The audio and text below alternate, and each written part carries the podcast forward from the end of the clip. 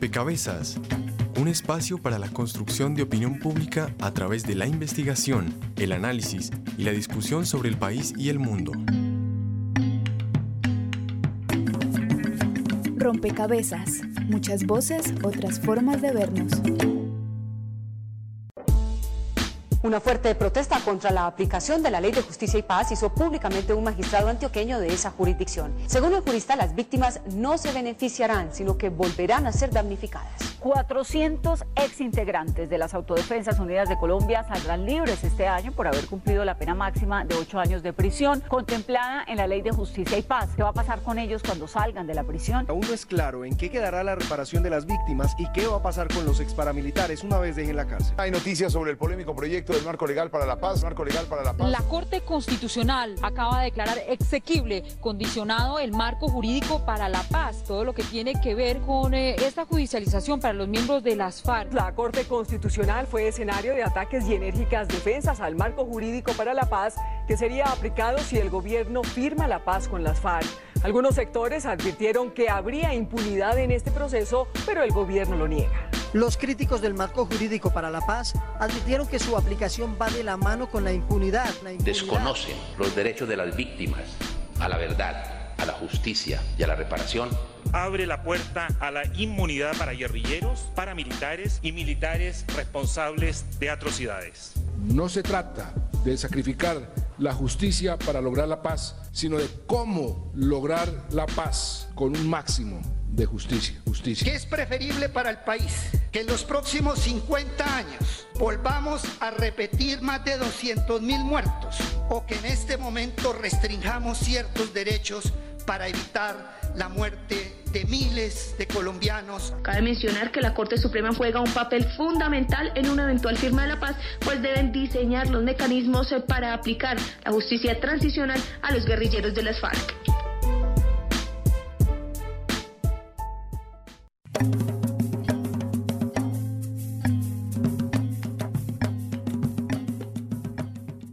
Saludamos a todos los oyentes, a todas las personas que se conectan y sintonizan a esta hora rompecabezas, muchas voces, otras formas de vernos. El paisaje sonoro nos describe el tema, el universo de tema que ponemos en la mesa de trabajo para dialogar, para construir, para reflexionar. Y el tema es la justicia, pero queremos partir desde el balance de esa ley de justicia y paz que surgió con el proceso de desmovilización de las Autodefensas Unidas de Colombia y ver ese proceso como un aprendizaje, como nos deja lecciones aprendidas para el proceso que se vive actualmente. Eh, la ley 975 de 2005, conocida como Ley de Justicia y Paz, fue ese marco jurídico sobre el que se adelantó el proceso con las AUC. Y a pesar de las críticas, a pesar de la oposición en su momento, se implementó y ha dejado, si bien algunas dificultades y algunas inquietudes al respecto de su implementación, también algunos avances significativos que permiten eh, sacar de allí elementos interesantes, elementos de análisis que permiten proponer un nuevo marco jurídico, el marco jurídico para la paz. Y sobre ese se viene desarrollando eh, toda una reflexión académica, pero también en la opinión pública, porque, por supuesto, hay muchas dudas sobre cómo se va a dar ese proceso de justicia con las FARC, con quien en este momento el gobierno está negociando en La Habana. Sin duda, los mecanismos de justicia transicional tienen un papel muy importante en la consolidación de la paz en Colombia, pero es necesario que entendamos y entender todos cómo se consolida un proceso de justicia transicional y qué hemos aprendido de nuestra propia experiencia.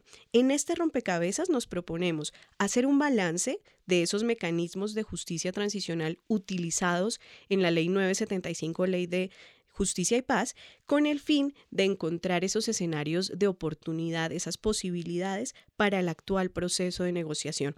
Así que bienvenidos una vez más a Rompecabezas. Estaremos con ustedes quien les habla, Mónica Osorio Aguiar, y en las redes sociales, Daniel Garrido. Hola Mónica y hoy invitamos también a todos nuestros oyentes y usuarios de las redes sociales a que como es costumbre sumen una ficha a este rompecabezas. Hoy les estamos preguntando cómo cree que debería ser un proceso de justicia con las FARC. Puede respondernos a través de nuestras redes sociales. En Facebook nos encuentran como Rompecabezas Radio y nuestro usuario en Twitter es arroba rompecabezas, reemplazando la O por un cero. Saludamos a todas las personas que nos escuchan en Bogotá a través de Javeriana Estéreo 91.9 y también a todas las personas en el país que nos pueden escuchar gracias a nuestros aliados regionales que retransmiten la señal de Rompecabezas. Saludos a nuestras emisoras aliadas. Nos escuchan en Putumayo, Nariño, Valle del Cauca, Caldas, Chocó, Antioquia, Córdoba, Atlántico, Tolima, Los Santanderes y en Bogotá. En todo el país a través de la Red de Radio Universitaria de Colombia. En Venezuela por el Instituto Radiofónico Fe y Alegría. En América Latina por la Asociación Latinoamericana de Educación Radiofónica ALER. Y en el mundo entero por javerianestereo.com y rompecabezas.cinep.org.co. con este saludo a las regiones, extiendo también el saludo a María Camila Moreno, ella es directora de la oficina en Colombia del Centro Internacional para la Justicia, quien nos acompaña en la mesa de trabajo para construir este rompecabezas. María Camila, mm, con el saludo por supuesto, quisiera que usted nos contara cómo se constituye un proceso de transición en un país en conflicto. Eh, bueno, Mónica, primero que todo, eh, muchas gracias por la invitación. Bueno, un proceso de, justicia transicional eh, busca a través de diferentes mecanismos que una sociedad pueda hacer frente al legado de graves violaciones de derechos humanos que han ocurrido en un contexto particular, que suele ser un conflicto armado, como es el caso de Colombia, o también cuando se trata de la transición de regímenes autoritarios eh, a la democracia. Son momentos en que las sociedades tienen que tomar decisiones eh, pero también es el momento para reconocer desde los diferentes ámbitos sociales y políticos eh, las atrocidades que se han cometido y el dolor causado a millones de víctimas, como es el caso de Colombia. Como decías en tu introducción, Mónica, eh, si bien hay una experiencia internacional larga ya de más de 20 años, Colombia tiene una experiencia propia de la que sí definitivamente tiene que aprender. Eh, y el, digamos que el referente más próximo que tenemos es la ley de justicia y paz, em, definida en un contexto también muy particular, eh, que fue el, proceso de negociación con eh, lo que se llamaba en ese momento las Autodefensas Unidas de Colombia, que agrupaba una serie de grupos paramilitares en el país y que buscaba establecer un mecanismo judicial eh, orientado principalmente a la desmovilización de esos grupos. Antes de seguir avanzando con, em, con el, ya el tema específico de Ley de Justicia y Paz, yo sí quisiera que Javier Ciurliz, a quien también nos acompaña, acompaña en este rompecabezas vía telefónica, director para América Latina y el Caribe de International Crisis Group, nos ayudara a entender qué significa plantear eh, mecanismos de transición en un escenario donde todavía no ha terminado el conflicto armado. Muchas gracias, eh, Mónica, por la amable invitación. También agradezco la oportunidad de, participar en, Rompecabezas. Em, es una pregunta en extremo compleja. Eh, las transiciones precisamente políticas que se han desarrollado en muchas partes del mundo versan sobre cómo salir de un periodo de violencia, de autoritarismo, de conflicto armado, hacia un contexto de construcción de la paz, de Estado de Derecho, de estabilidad democrática y la doctrina durante muchos años se concentró en de qué manera los actores políticos podían demarcar el territorio o la cancha, como se dice en términos usuales, en la que se movería la sociedad en ese nuevo eh, contexto. Las transiciones en el cono sur de América Latina, por ejemplo, eh, se basaron en, la manera en que los militares dejaban el poder, los civiles la adquirían y cómo entonces esta nueva civilidad, estos nuevos partidos políticos, esta recuperada institucionalidad podía hacer frente a un legado autoritario que tenía que ver fundamentalmente con eh, las dictaduras, con el sistema político. Y de igual manera, durante muchos años, las transiciones políticas del conflicto armado a la paz se centró en la manera en que los actores, es decir, los grupos armados no estatales y, los estados, podían acordar términos en donde la desmovilización, el desarme y eventualmente la reinserción eran los temas más importantes. Las transiciones, sin embargo, empezaron a ser mucho más complejas y más demandantes cuando los derechos de las víctimas entran eh, muy fuertemente en la agenda de la transición. Se trata entonces no solo de satisfacer las necesidades de actores políticos, sino también de este actor eh, social que son las víctimas. Eh, y entonces la justicia transicional emerge, como bien lo ha dicho Camila, con una serie de mecanismos que yo agregaría procuran un balance siempre difícil entre las necesidades de la estabilidad política, de la gobernabilidad de esa transición, con los derechos de esas víctimas que no solamente eh, han sido agraviados por el conflicto, sino que frente a la nueva situación, sea la paz o sea la democracia, son el alma viva del recuerdo del horror, son el testigo presente del pasado.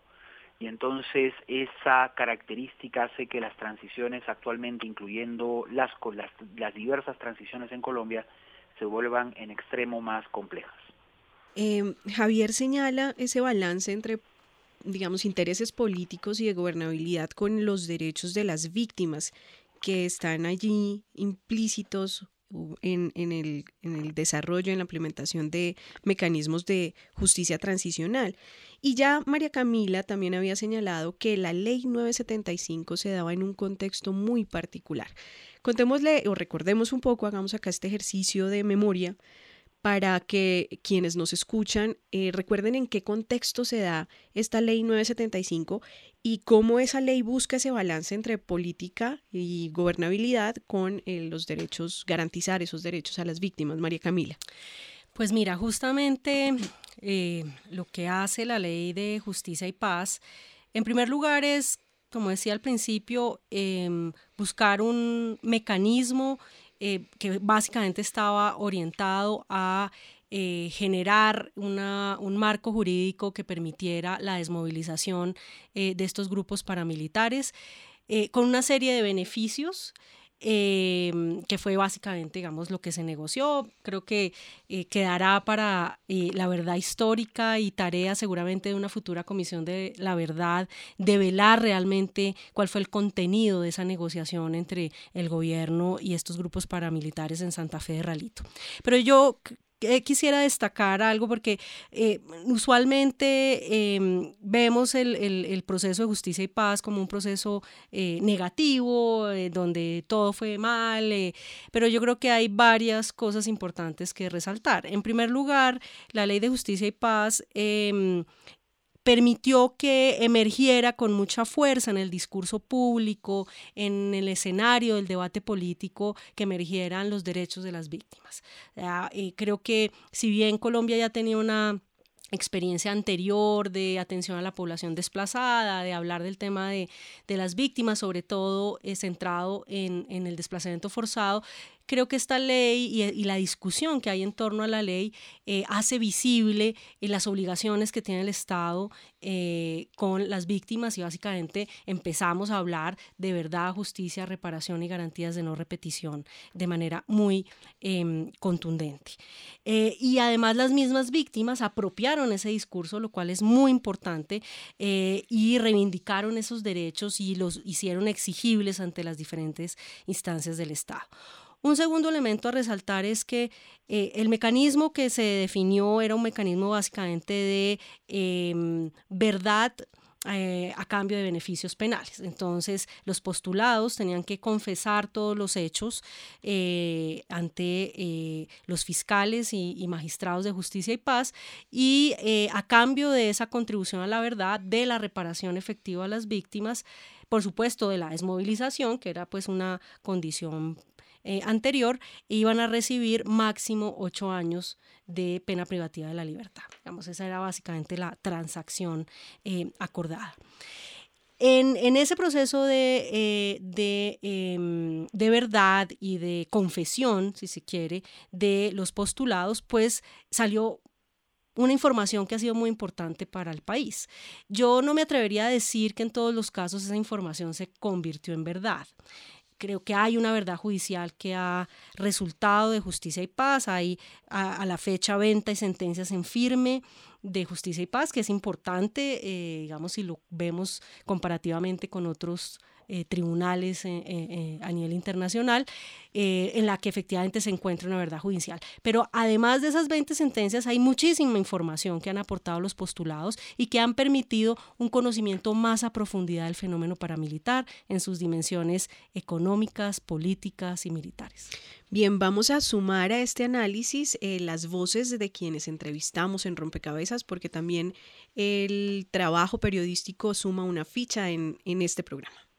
Esta madrugada fue extraditado un grupo de ciudadanos porque algunos de ellos habían reincidido en el delito después de su sometimiento a la ley de justicia y paz. Otros no cooperaban debidamente con la justicia y todos incumplían con la reparación de las víctimas al ocultar bienes o demorar su entrega. ¿Qué es la ley de justicia y paz? La ley de justicia y paz nace a raíz de unos diálogos, unas negociaciones entre el gobierno de Álvaro Uribe Vélez y los grupos paramilitares concentrados en Santa Fe de Ralito, en Córdoba. Juan Felipe García, profesor de la Facultad de Ciencias Jurídicas de la Universidad Javeriana y director de la Clínica Jurídica en Derecho y Territorio.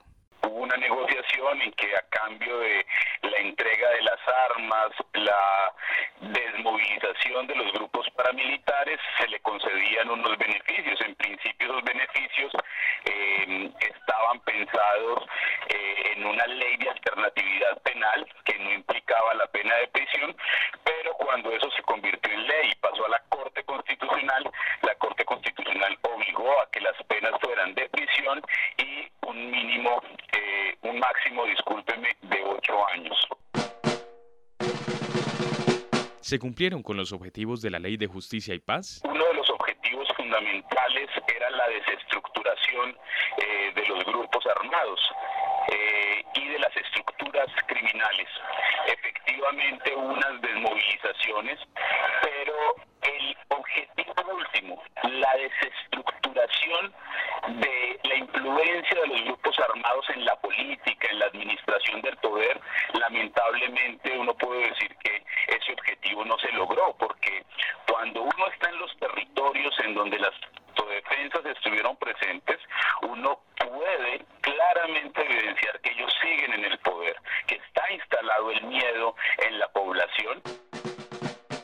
fue la venganza la que me indujo a incorporarme posteriormente a las autodefensas, sino la evidencia perturbadora e inquietante de que mi madre, miles y miles de personas y de familias enteras estaban sometidas diariamente en estas zonas de Bolívar y de Sucre a los mismos riesgos. La ley de justicia y paz no pudo desmontar esas estructuras, no pudo, desmontar la idea de que al poder se llega con los votos, con las ideas y no con las armas. Eso no lo hemos podido desmontar en Colombia.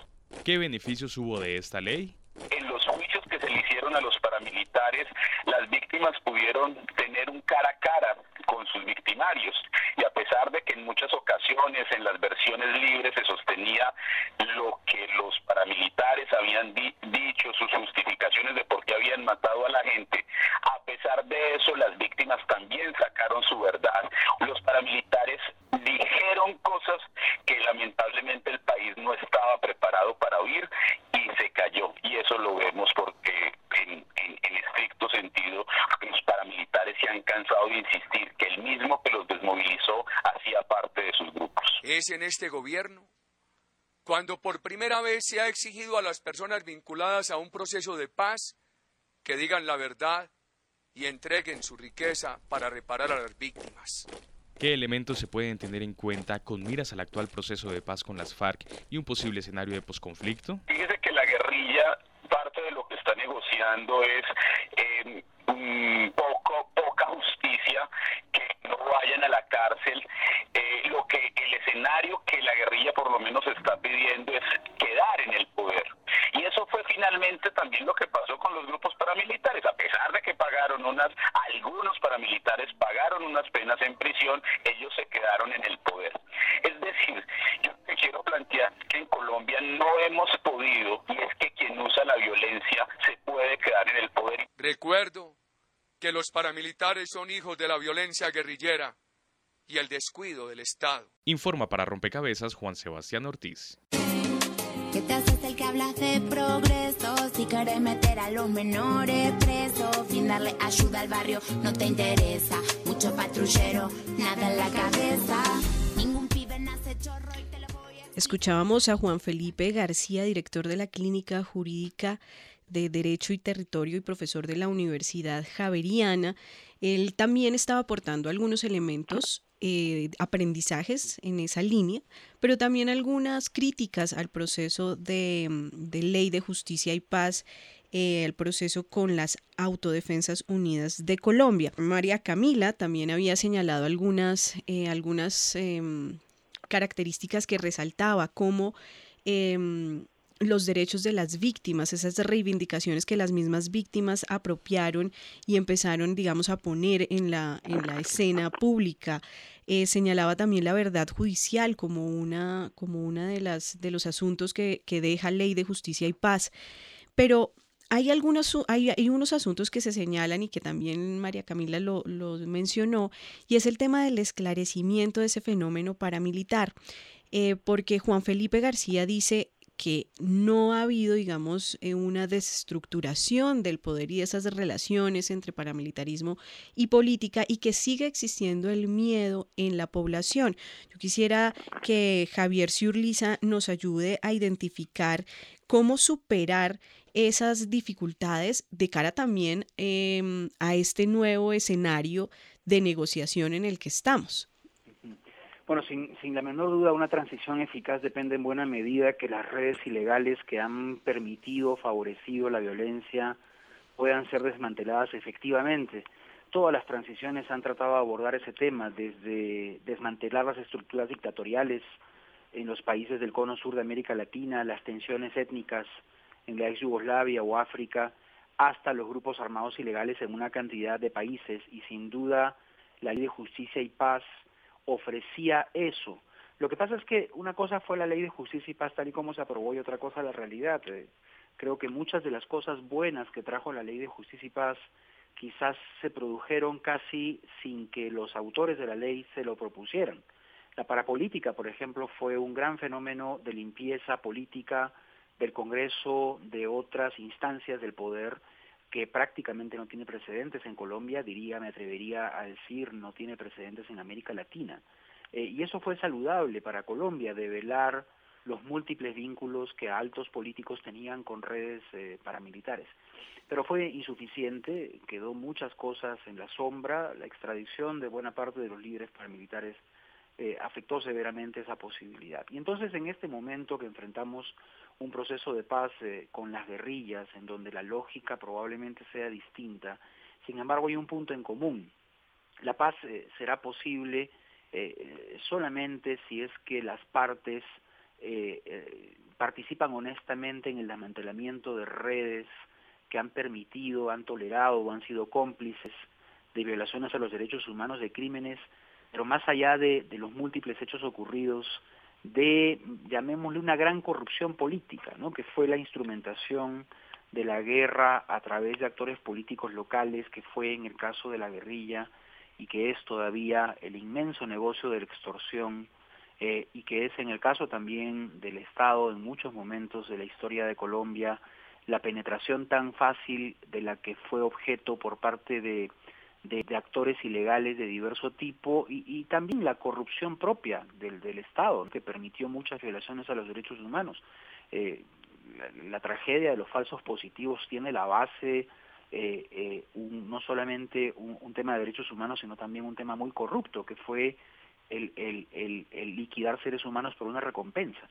Entonces, todas, estos, todas estas estructuras, que a veces no son solo criminales, sino también culturales, tienen que ser desmanteladas y ahí están las garantías de no repetición. El sentido del nunca más en Colombia es precisamente el divorcio de la política de la violencia, ¿no? Si, si es que se avanza en esos temas, va a ser sin duda una transición eh, muy diferente a la que vivió Colombia, Colombia con la ley de justicia y paz. Javier, ¿y usted ve un escenario de oportunidad para que eso suceda en este proceso? las oportunidades están abiertas. Creo que juega a favor el hecho de que esta negociación eh, tiene una agenda muy amplia, en donde no solamente hay temas vinculados a los intereses de las partes, sino también a las raíces del conflicto y a las desigualdades que en Colombia existen. Creo que juega a favor que los actores han comprendido que eh, la victoria militar es un imposible y juega a favor que la comunidad internacional es unánime, a diferencia de otros conflictos en el mundo, es absolutamente unánime respecto a que el proceso de paz es el medio por el cual el conflicto debe acabar. Sin embargo, el, problema del, del, proceso de paz es que eh, probablemente está prometiendo más de lo que puede lograr. Es un proceso en extremo ambicioso, pero hay que tener claro al menos eh, dos cosas. Primero, que el proceso de paz cuando se firme no va a implicar el término de la violencia. Y en segundo lugar, que hay muchos otros problemas distintos al conflicto armado que aquejan a Colombia los conflictos sociales, la desigualdad, la discriminación, la pobreza, la exclusión social, que eh, no están representados en el conflicto armado. No son las FARC las que representan todo ese universo de preocupaciones sociales, ¿no? Y esos temas van a quedar ahí pendientes, no se van a poder resolver en La Habana. Por eso aquello que ocurra en Colombia como implementación del proceso de paz va a ser infinitamente más importante que lo que se pueda lograr eh, en un texto entre las FARC y el gobierno de Colombia.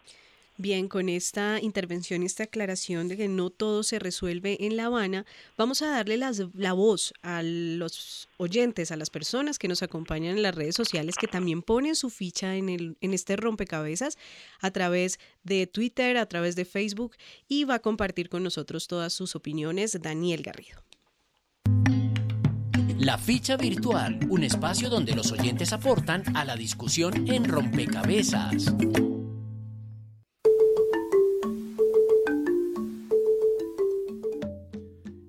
Iniciando nuestro programa le preguntamos a nuestros oyentes y usuarios en las redes sociales cómo cree que debería ser un proceso de justicia con las FARC.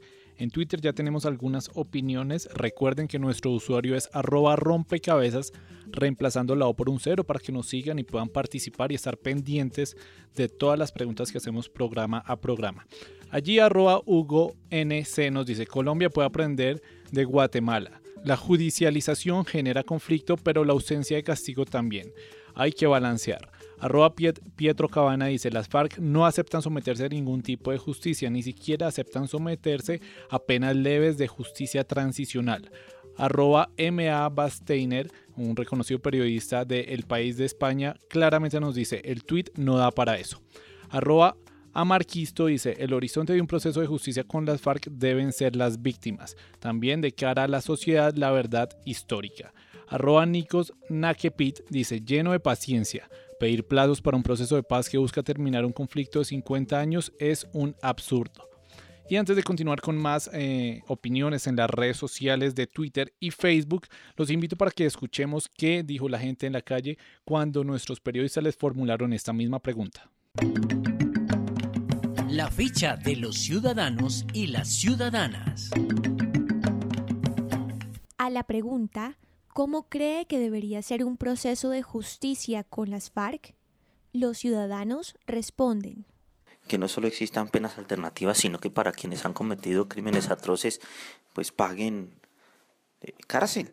Yo creo que lo que mucha gente quiere es ver a los de las FARC tras las rejas eso le daría más tranquilidad, más paz a las personas. Entendiendo primero los orígenes que tiene el movimiento de las FARC y quitarle la catalogación de terroristas porque eso es una herencia que venimos de hace 8 años, 16 años que les tienen ese título de terroristas y si no se supera ese como esa palabrita pues es, es muy difícil que haya una como una verdadera justicia si no se les cataloga como, una, como un movimiento revolucionario insurgente. Bueno, yo pienso que por el hecho ya de ser guerrillero tiene que tener un juicio. Es muy difícil saber quién mató y quién no mató. Pienso que los cabecillas, que son los que se dan la gran vida, deben tener más el peso de la justicia más grande sobre ellos pero debe haber un, un código especial para los terroristas y ellos son terroristas, es lo que no les debemos quitar nunca. Un proceso de igualdad. Yo siento que las FARC no están hablando de manera correcta en, el tema de la igualdad. Siento que no están vulnerando muchos temas importantes para, hablar del tema de la paz. Justicia, pues tenerlos y cuando sean detenidos, por allá donde no hagan males, que los pongan ahora sí mano firme. Este sondeo fue realizado por María Alejandra Navarrete con la colaboración de UM Radio de la Universidad de Manizales.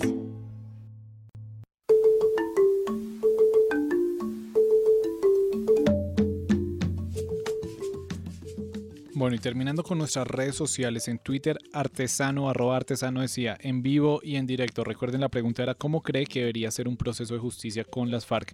En Facebook tenemos dos opiniones. Catalina dice, no estoy al tanto de la situación porque no me interesa. Finalmente, quien toma las decisiones que trascienden a todo el país es el gobierno y no creo que este tenga muy en cuenta las opiniones de los colombianos.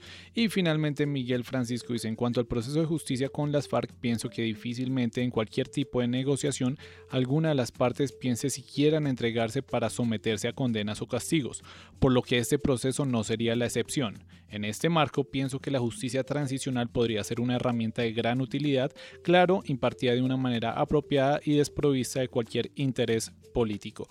Esas eran las opiniones que teníamos en las redes sociales. Eh, sin duda dan muchos insumos para que nuestros analistas eh, den su opinión sobre la misma pregunta, pero antes de que hagamos esto los invito para que escuchemos la segunda nota en la cual vamos a eh, contextualizar sobre el marco jurídico para la paz, que es finalmente donde se moverá todas estas respuestas que nos dan los oyentes. Conspirando por la paz, oh, búscala dentro de ti, porque hay miles de corazones que merecen volver a reír.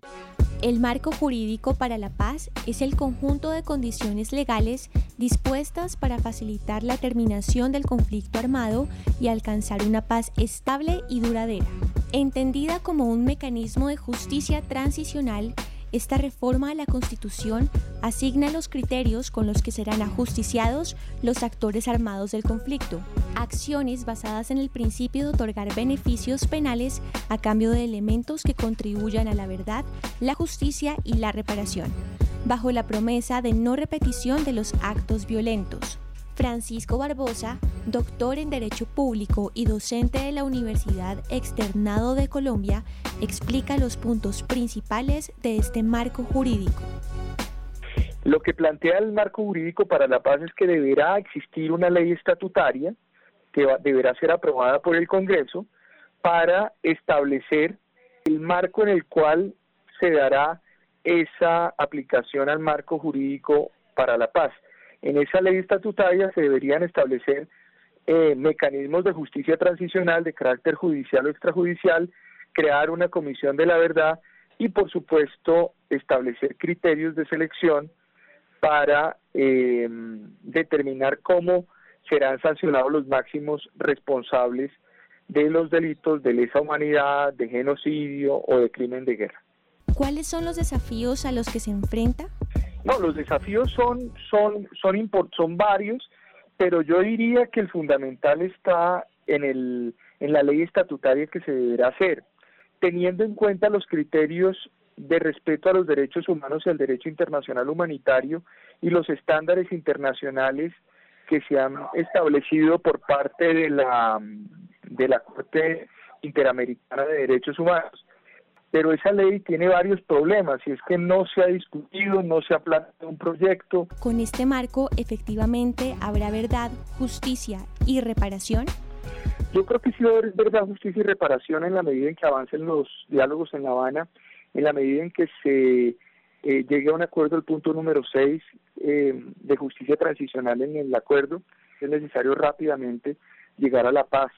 Necesitamos ponerle unos términos a ese proceso y creo que mm, con eso lograríamos la justicia de la verdad, la reparación y las garantías de no repetición para las víctimas. Nota realizada por María Alejandra Navarrete. No, no lograrán que me detengan. Seguimos paso firme, venga lo que venga. Ti mi corazón se aferra. Luchando por la paz, seguimos pie de guerra. Bien, y teniendo en cuenta entonces que eh, se ha avanzado en ciertos aspectos en términos de justicia transicional después de la ley 975, Ley de Justicia y Paz, se propone entonces el marco jurídico para la paz, para este proceso que está en, en, en curso.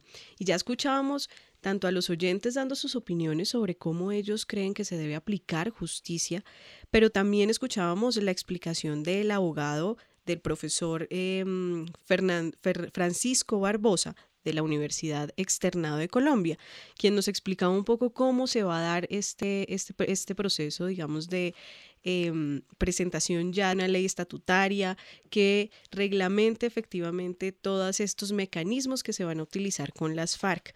Yo quisiera es que mm, María Camila Moreno, directora de la oficina en Colombia del Centro Internacional para la Justicia Transicional, nos ayude a entender eh, cómo es posible prepararnos como sociedad para un escenario de justicia transicional y eh, en donde podamos sentirnos tranquilos eh, y no, digamos, sentir la, o esa sensación que queda del sondeo en donde la gente no se siente confiada de un proceso de justicia, siente que va a haber impunidad, cómo resolver esa tensión que hay en la sociedad colombiana frente a un proceso de justicia transicional en este momento.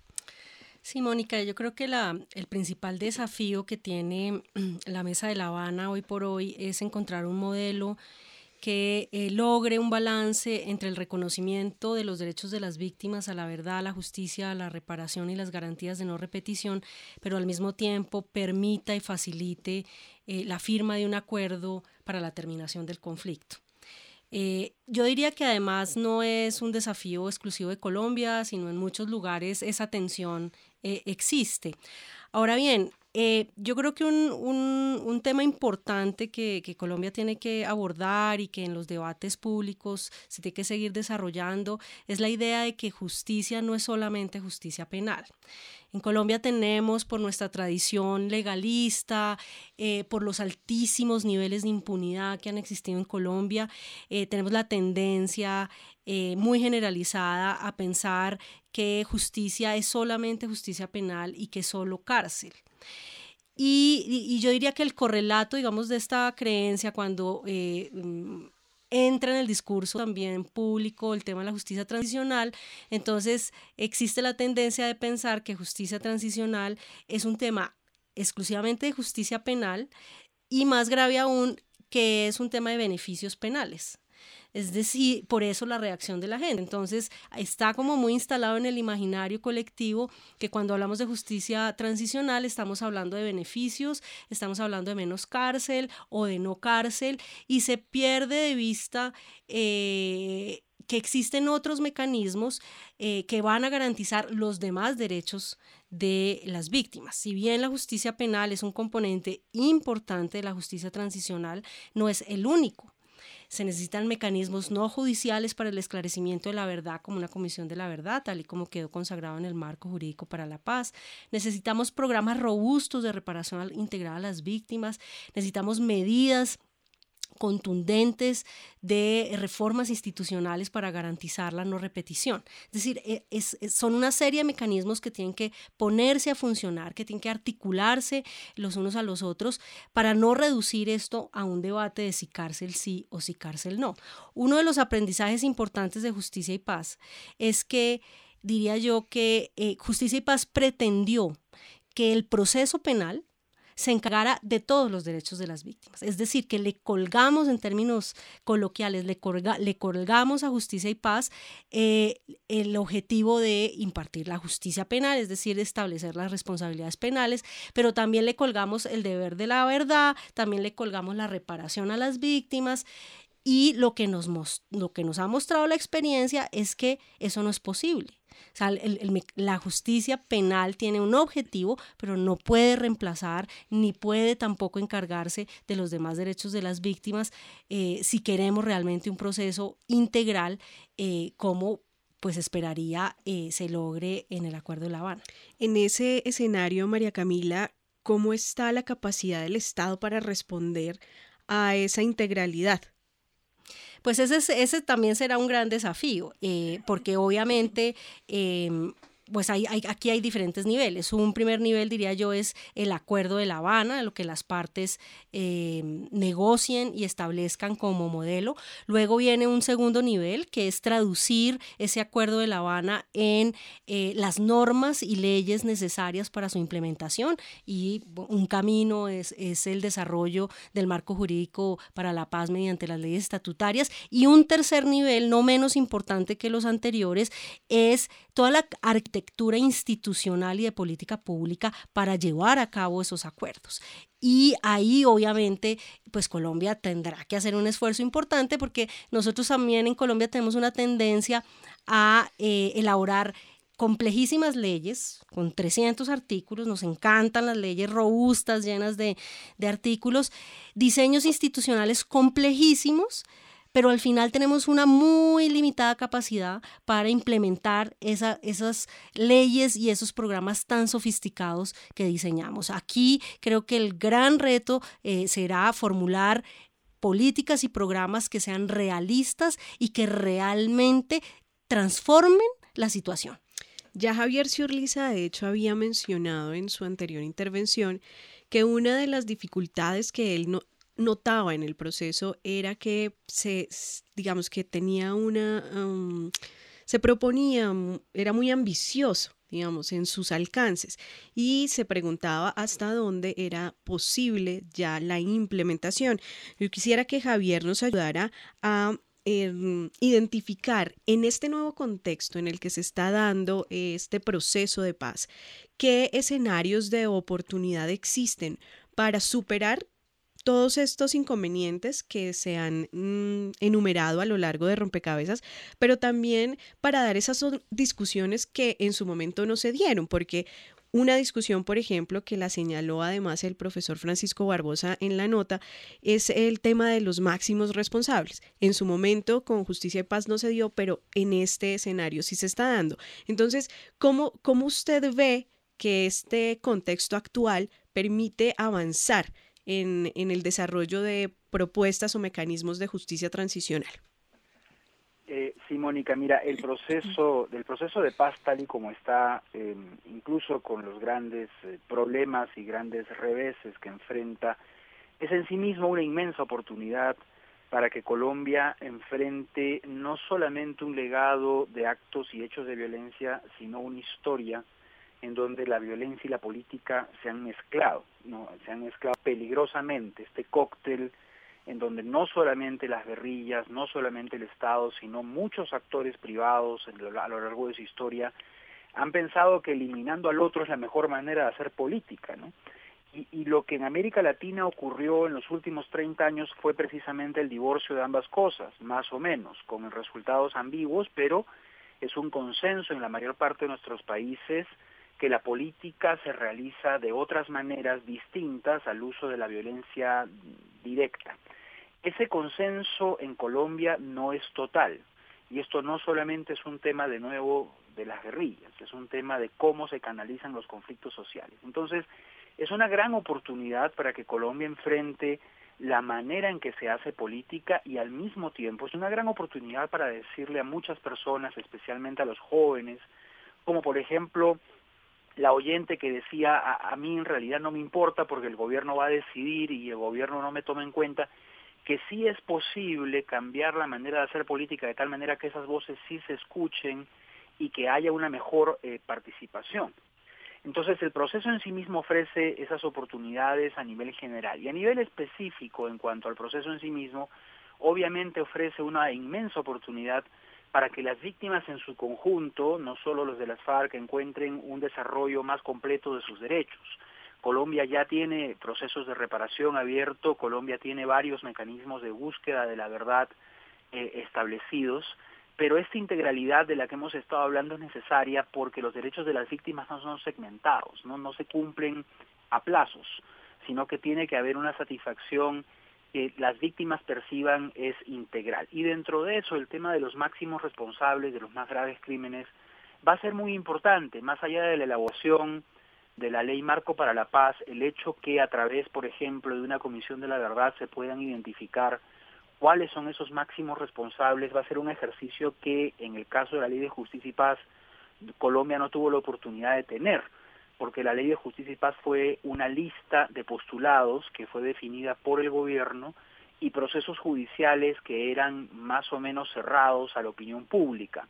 Entonces, esta, esta oportunidad de ventilar públicamente las grandes responsabilidades va a ser muy importante como un mensaje también de, eh, de prevención a la futura violencia y eh, de, empezar a curar esa herida que es profunda todavía en Colombia.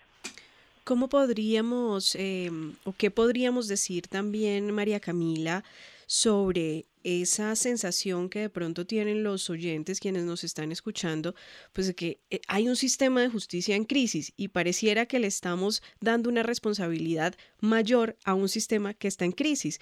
¿Cómo tranquilizar o cómo, digamos, eh, en qué medida se podría eh, suavizar esa sensación para que la sociedad en general sienta confianza en que este proceso va a suplir, digamos, todas esas deficiencias del anterior y vamos a poder avanzar?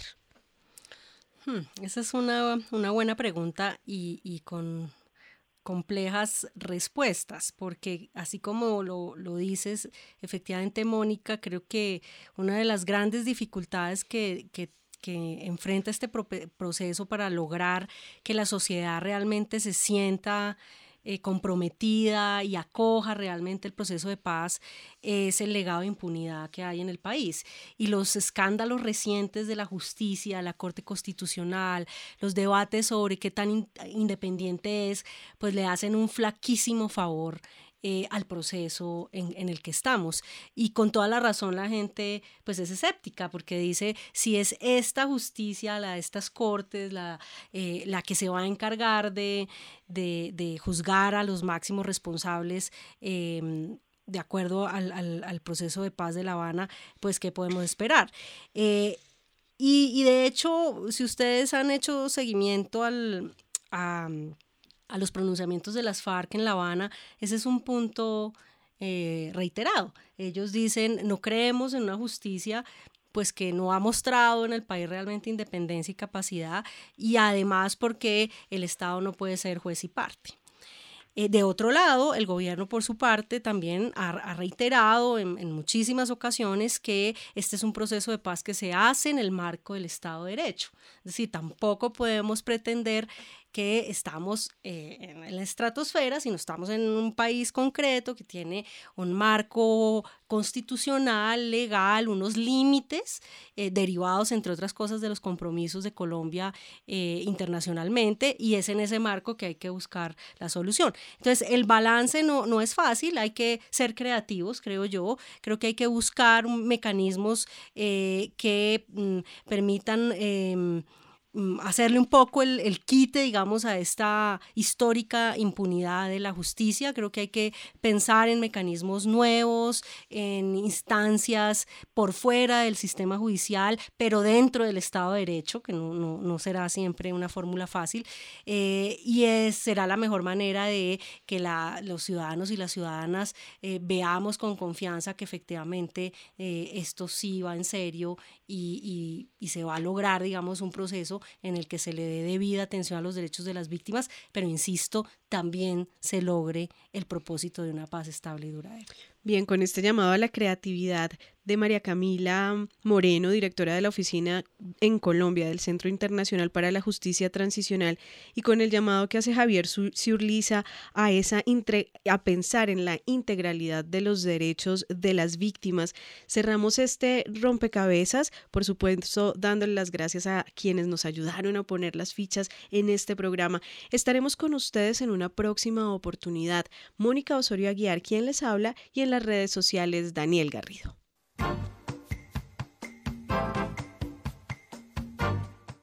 Julio Andrés San Pedro Arrubla, y yo soy el decano de la Facultad de Ciencias Jurídicas de la Universidad Javeriana y soy abogado litigante en Derecho Penal.